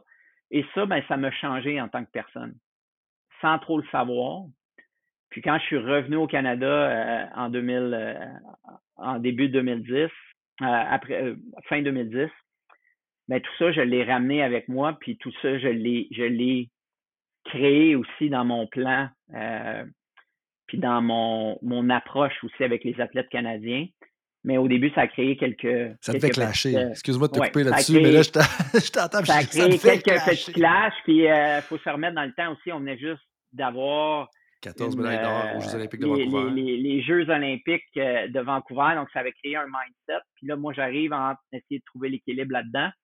Euh, au début, ça a été des années euh, d'ajustement, mais ensuite de ça, ben, je peux dire qu'en direction vers Sochi, j'ai été le plus proche de qui j'étais vraiment réellement en tant qu'entraîneur. Mm-hmm. puis proche vraiment de mes valeurs. Puis j'ai resté, j'ai essayé de rester très, très, très intègre avec ça au, euh, au détriment de certaines, euh, certaines situations. Mais euh, c'était très, très important pour moi de ne pas aller ou me faire influencer par des, des valeurs qui n'étaient pas les miennes. Puis, ben, tu sais, quand il repense, ben, ça, ça a créé un climat, encore une fois, de sécurité psychologique. Puis ça a créé vraiment un, climat où est-ce que tout le monde a trouvé leur façon d'atteindre leur plein potentiel cette soirée-là à, à Sochi. C'est vraiment puissant ce que tu viens de partager. Puis je vais peut-être te donner une autre version de la traduction libre euh, par Coach Frank de Logum. Mais moi, ce que j'entends, puis ça me parle vraiment là, en, ce moment, c'est comme on essaye sans virer fou. C'est peut-être pas ça exactement pour toute la vie en général quand tu parlais d'équilibre, mais je trouve que la perspective sportive, c'est comme OK, oui, on veut bien faire, mais on ne va pas nécessairement travailler de 6 heures le matin jusqu'à 10 heures le soir. Puis quand je parlais avec mon collègue ce matin, il me disait Hey, moi, je, reviens de la Norvège. Puis tu sais, en Norvège, Frank, c'est encore fermé les magasins le dimanche. Puis c'est correct. Puis sais-tu quoi? Ils font bien dans les sports. Là. On parlait de la Norvège en tant que telle, la Suède aussi. Puis il dit Hey, leur journée de formation, là, 9 h à 3h30. Pourquoi on a besoin de s'asseoir à 7 heures le matin puis finir la formation à 5 heures le soir? Comme on n'a pas besoin de faire ça. Puis, moi, c'est ça que ça me dit. Puis là, je prends juste une portion de logum, mais on essaye sans virer fou. Puis c'est pas à cause que tu es tempéré dans les moyens que tu vas déployer que tu n'es pas en train de vraiment essayer pour vrai. Puis c'est ça que ça peut être confrontant pas pour nous, pour les autres. Tu sais, quand tu as dit que tu as vécu des défis dans des situations comme ça, si tu arrives avec une approche un peu plus zen, un peu plus à la Phil Jackson de Last Dance avec les Bulls un peu, puis que là, tout le monde, que eux sont convaincus que pour aller chercher la médaille d'or, faut qu'on soit en mode entraînement, optimisation de la performance de 6 h le matin jusqu'à 10 h le soir. Puis tout arrive comme, non, hey, on est chill, log on, on va faire notre job pendant le temps qu'on est là, mais après ça, c'est important que mes athlètes maintiennent des relations familiales, ce que tu mentionnais tout à l'heure ils sont comme un peu, là. Non, non, c'est pas de même ça marche. Si on veut gagner, il faut faire ça. Non, non, c'est parce que là, je commence à savoir de quoi je parle, puis j'ai vécu d'autres choses, puis c'est ça. Mais là, en parlant d'autocompassion tout à l'heure, fait, je veux dire, je pense que, tu sais, bravo, un, pour l'humilité slash l'introspection suite au jeu de Vancouver. Tu sais, c'est pas toujours facile. Mais en même temps, je me mettais dans tes souliers, puis je suis comme, tu sais, tu es un Canadien qui s'est fait euh, turn down, euh, euh, tu t'es fait fermer la porte au nez poliment par Team Canada, tu t'en vas en Suède, vous avez des bons résultats, tu viens aux Jeux olympiques au Canada. Je peux comprendre comment tu t'es laissé distraire par les médailles, par ça, parce que n'importe qui, que ce soit une carrière, quand tu t'es fait peut-être rejeter par quelqu'un, puis là, tu as l'occasion de leur remettre d'en face. Je dis pas que c'est ça que tu as fait, mais moi, je peux très bien voir qu'avoir été dans la même situation, j'aurais été clairement distrait par ça. Puis je pense que c'est c'est clairement pardonnable, ou du moins c'est très compréhensible parce que à un moment donné, c'est normal. C'est normal de ça. Puis, euh, euh, est-ce que je suis dans le champ un peu avec on essaye s'en virer fou ou c'est quand même cohérent avec ce que tu as vécu? Parce que j'ai l'impression qu'en Amérique du Nord, puis là, on pourrait inclure d'autres cultures. Puis j'espère en passant que les gens, ce qui retiennent la conversation aujourd'hui, c'est pour être un bon coach ou une bonne coach, il faut que tu prennes une semaine d'introspection à Hawaï. Fait que j'ai hâte de voir toutes les conversations que ça va sortir dans, dans, les ménages de tout le monde. Moi, c'est ce que je retiens en tout cas. Fait que quand je vais arriver en haut, euh, ça va être comme ma prochaine requête à ma conjointe. Euh, mais, mais ceci étant dit, euh, est-ce que je suis dans le champ ou ça fait quand même du sens un peu, on essaie sans virer fou? Non, ça, ça, fait vraiment ça fait vraiment du sens. Puis tu sais, moi, tu, tu reformules ça comme ça, c'est on veut performer, mais pas à tout prix. Mmh. OK? C'est vraiment ça. Puis tu sais, mon athlète Jesper aux Jeux olympiques, lui, il a été Logan. Parce que lui, dans sa carrière, ce qu'il voulait être, il voulait être un des meilleurs skieurs suédois. Puis il voulait, comme, dans le fond, montrer la voie aux autres jeunes mmh suédois aussi. Comme certains skieurs suédois avaient fait avant. OK? Puis pour lui, gagner une médaille ou pas gagner une médaille, ben, il savait très bien que ça venait pas le diminuer ou ça venait pas le, donc, il était dans cette mentalité là que moi, j'étais pas à, mm-hmm. ce moment-là. Puis tout ça, ben, je, je l'ai compris par la suite. Puis quelques, peut-être une année après, à force de discuter avec lui, tu sais? Puis lui, il, était très, très, très heureux avec ça, tu sais? Puis Jesper a été le meilleur skieur suédois pendant beaucoup d'années par la suite, jusqu'aux derniers Jeux olympiques à, euh, à Pékin, où est-ce qu'un Suédois a monté sur la plus haute marche du podium. Donc, on voit que tout le travail qu'il a fait, puis en restant lui-même, ben, il a inspiré une jeune génération. Puis ce qui est très, très drôle, c'est que le jeune qui était sur la plus haute marche du podium à Pékin, ben, était dans nos, nos, nos camps de, de développement qu'on avait développé, moi puis Jesper, en Suède euh, quand j'étais là encore. Mm-hmm. Donc, tu sais, tu vois que, comme tu viens de dire, comme Simon Sinek il dit, c'est une game infinie. Mm-hmm. Il n'y a, pas de ligne d'arrivée. Mais quand tu es conscient de ça, ben là, tes comportements vont être différents. Puis de la façon que tu vas être avec toi-même, euh, ben, tu vas être beaucoup plus aligné avec tes valeurs. Tu sais. Puis Jesper avait à peu près 22 ans euh, quand on était aux Jeux olympiques. Moi, j'avais moi j'avais 34 ans quelqu'un de 22 ans m'a enseigné quelque chose. Quelqu'un de, j'ai été inspiré par Jesper de de de de, de pas se sentir qu'il avait perdu quelque chose, mais plutôt qu'il avait gagné en expérience puis qu'il avait vécu comme ses intentions puis ses valeurs lui dictaient, tu sais.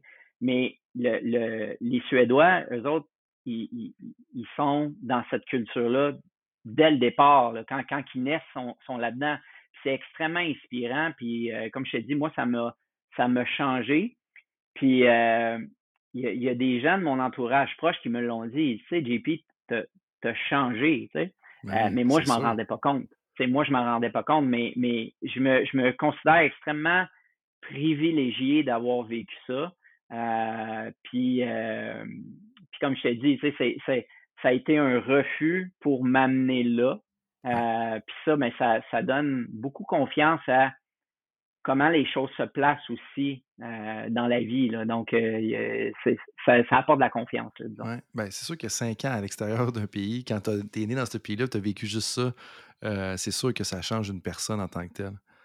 JP, on a déjà dépassé légèrement le temps prévu pour différentes raisons. Est-ce que tu me permets de te poser trois questions éclairs rapidement?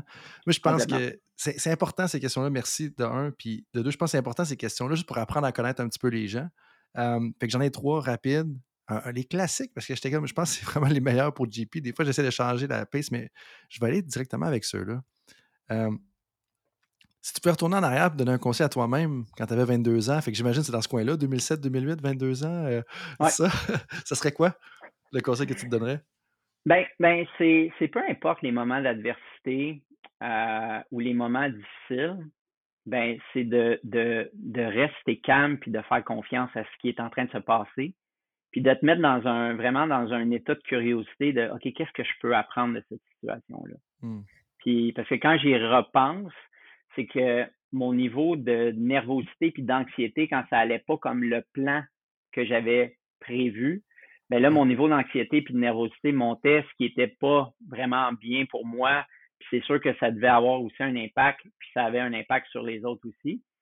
Ben, le conseil que je me donnerais, c'était de juste, tu fais confiance, puis qu'est-ce que tu peux apprendre de ça? Puis quand j'y repense, ben, on a eu énormément d'adversité dans les deux cycles olympiques que j'ai fait en tant qu'entraîneur. Puis ces, ces moments d'adversité-là m'ont été extrêmement formateurs, puis extrêmement, euh, ça a été des enseignements qui nous ont permis de rebondir puis de s'ajuster par la suite. donc, c'est juste de rester plus chill puis rester plus cool là-dedans puis de dire Wow, OK, qu'est-ce que je vais apprendre? Qu'est-ce que je vais apprendre dans les prochaines, les prochaines heures, semaines, euh, jours ou semaines? Que ça va un petit peu moins bien, puis comment qu'on peut devenir euh, encore plus résilient là-dedans. C'est ça le conseil que, que, que je, je, me donnerais. Puis tout est comme interrelié. Tu, sais, tu dis toutes ces choses-là, puis là, ça l'amène à la résilience, qui est un concept qu'on n'a pas parlé, mais tout ce que tu as parlé un peu depuis le début, ça, ça me dit ça, moi, c'est. Toutes ces choses-là, ça va contribuer à être résilient, tu sais. Deuxième question, qu'est-ce qui va devenir un avantage compétitif dans le monde du sport dans 10 ans, à ton avis? Fait qu'on se réveille en 2033. Comment est-ce qu'on va chercher un edge? Mais moi, je pense que c'est tout ce qu'on a parlé aujourd'hui. C'est d'aller explorer son monde intérieur. Donc, d'aller explorer comment qu'on peut développer une capacité d'avoir un langage pour nommer nos émotions dans le monde sportif d'être capable de faire la différence entre OK, je suis stressé, je suis vraiment stressé ou je suis tendu ou je suis. Puis pourquoi je suis dans ces émotions-là? Mmh.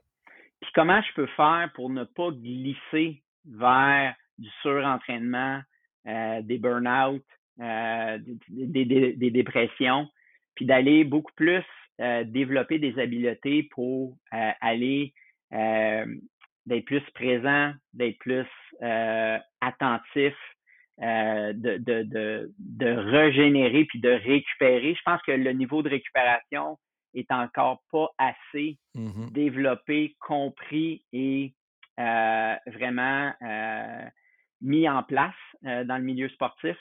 Puis quand tu y penses, quand on est là, mais c'est là où est-ce qu'on peut ensuite, de ça aller vraiment vers des, des, émotions beaucoup plus énergisantes.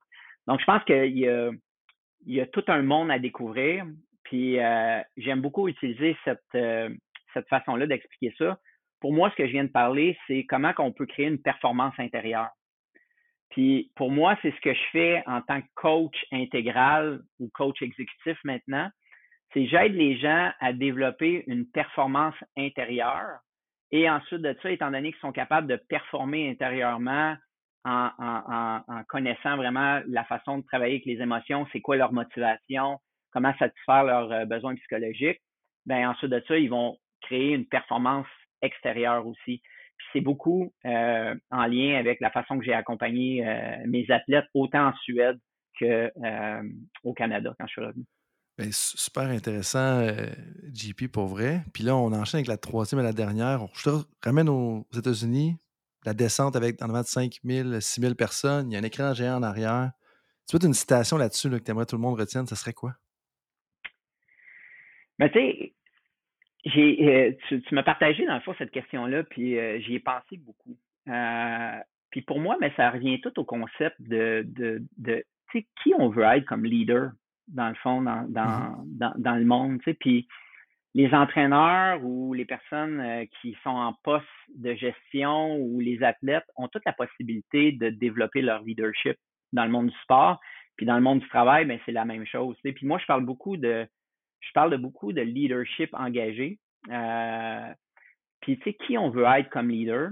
Euh, puis, dans le fond, ce que j'aimerais qu'il soit euh, inscrit, c'est trouver une façon de rester intact, de protéger votre identité, de protéger votre, intégrité, de votre intégrité, rester vous-même, puis apprendre à être soi-même.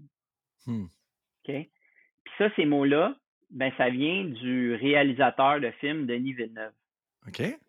D'où en particulier? Exactement. Euh, Denis Villeneuve, pour moi, présentement, est un des plus grands leaders qu'on a, euh, un, un, super beau modèle pour, pour le Québec. Mais c'est une personne qui est en mesure de, de piloter des projets extrêmement grandioses avec des budgets incroyables. En même temps, mais il, doit avoir toute cette connexion-là au niveau de sa créativité et de créer cet environnement-là qui est sécuritaire psychologiquement pour voir les acteurs puis voir tous les artisans euh, aller vers cette innovation-là puis cette, cette création-là. Puis quand on entend parler les autres personnes de Denis Villeneuve, mais c'est tout le temps quelqu'un qui va euh, créer cet espace-là où est-ce que les gens peuvent être vraiment eux-mêmes et euh, aller vers leur plein potentiel. Donc, euh, j'aime dire le leadership est partout. Euh, et euh, Denis Villeneuve est, un, est une personne présentement qui peut être très inspirant pour les différents domaines. puis des fois, on pense qu'on a de la pression, mais quand on se met dans les souliers de Denis Villeneuve avec toute cette, cette grosse machine-là qui doit livrer ensuite de ça quelque chose de visuel et d'unique, euh, ben, il y, a, y, a, beaucoup de leçons à tirer de, de ça. Puis c'est un conseil qui, il y a quelqu'un, il a posé une question dans une entrevue, puis il dit quel conseil que tu donnerais. Puis c'est exactement ça, c'est de rester, apprenez à rester vous-même parce que c'est ce que vous avez de plus riche à offrir au monde. Puis je pense que pour un entraîneur, c'est exactement ça aussi, c'est de, le, de rester le plus intègre puis le plus proche de ses valeurs parce que c'est c'est ce qu'il y a de plus unique à offrir euh, pour lui puis pour ses athlètes. Donc euh, voilà. Ah, c'est vraiment riche. Puis moi, ça me fait penser à deux personnes qui ont beaucoup de succès en ce moment dans le milieu sportif plus nord-américain. Mais tu sais, tu as Dion Sanders, le coach prime qui a, fait, euh, qui a renversé la vapeur contre TCU en, fin de semaine. Tu as Pat McAfee aussi, qui sont complètement différents, mais les gens ont beaucoup de succès, mais ils sont restés intègres Même affaire avec Denis Villeneuve, vraiment, qui ne peut pas mettre de côté son héritage québécois là, quand il s'en va dans des grosses productions comme ça, mais il est quand même au sommet de Hollywood, on pourrait dire ça comme ça.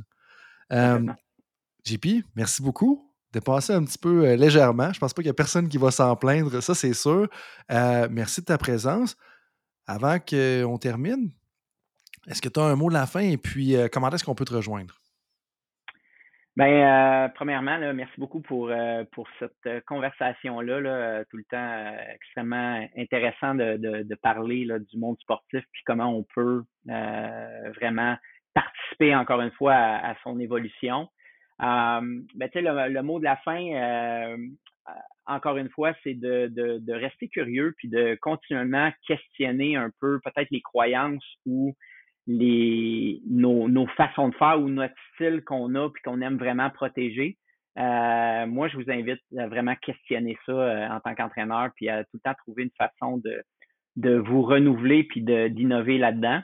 Puis euh, pour me rejoindre, ben, bien sûr, euh, réseaux sociaux, donc euh, Jean-Paul Richard sur LinkedIn, on peut me rejoindre, ou bien tangibleperformance.com aussi, vous allez avoir accès à ma page et vous allez pouvoir voir un peu le, travail que, que je présente, puis que, que, c'est une passion pour moi maintenant d'accompagner les dirigeants d'entreprise, les entraîneurs, les athlètes à découvrir vraiment euh, comment ils peuvent euh, s'adapter continuellement. Bien, je vous encourage à aller voir ça. On va mettre toutes ces informations-là dans la description de l'épisode. JP, merci beaucoup. Tout le monde, merci d'avoir été là pour un autre épisode de Temps d'arrêt et je vous dis à la prochaine. Salut tout le monde, c'est Coach Frank avec un petit rappel pour vous avant que vous partiez pour vos autres projets de la journée, que ce soit une pratique ou un entraînement. Est-ce que vous voudriez recevoir une petite réflexion de ma part par courriel? Est-ce que vous aimeriez ça vous faire challenger dans votre travail? Si oui, bien, la réflexion du coach est pour vous. C'est quoi ça? Eh bien, c'est un petit courriel textuel qui partage les idées, concepts et débats qui animent mon esprit dans les dernières semaines. C'est très court, 250 à 500 mots. Et donc, si vous voulez recevoir ce genre de courriel qui va susciter de la réflexion, eh bien, visitez le drcoachfrank.com dans la section Contact et inscrivez-vous. Sinon, eh bien, je vous dis à la prochaine et merci d'être avec moi dans l'aventure Temps d'arrêt.